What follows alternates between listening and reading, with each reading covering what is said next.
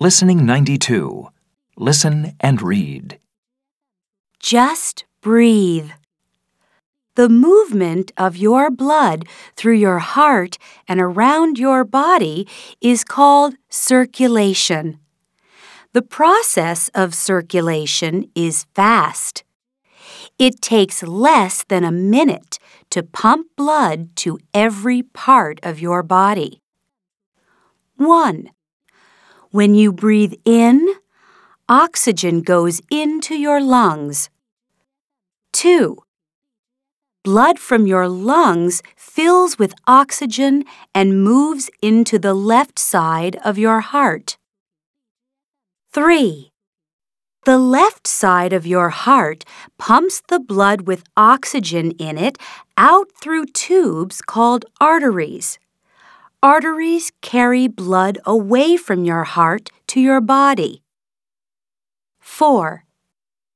Your body takes the oxygen out of the blood and uses it to stay healthy and strong. We need oxygen for everything we do moving, growing, speaking, and thinking. If we do not have oxygen, we cannot live. 5. When your body uses the oxygen from your blood, it makes carbon dioxide. Your body doesn't need this carbon dioxide, so the blood takes it away. Other tubes, called veins, carry the blood with carbon dioxide in it back to your heart. 6.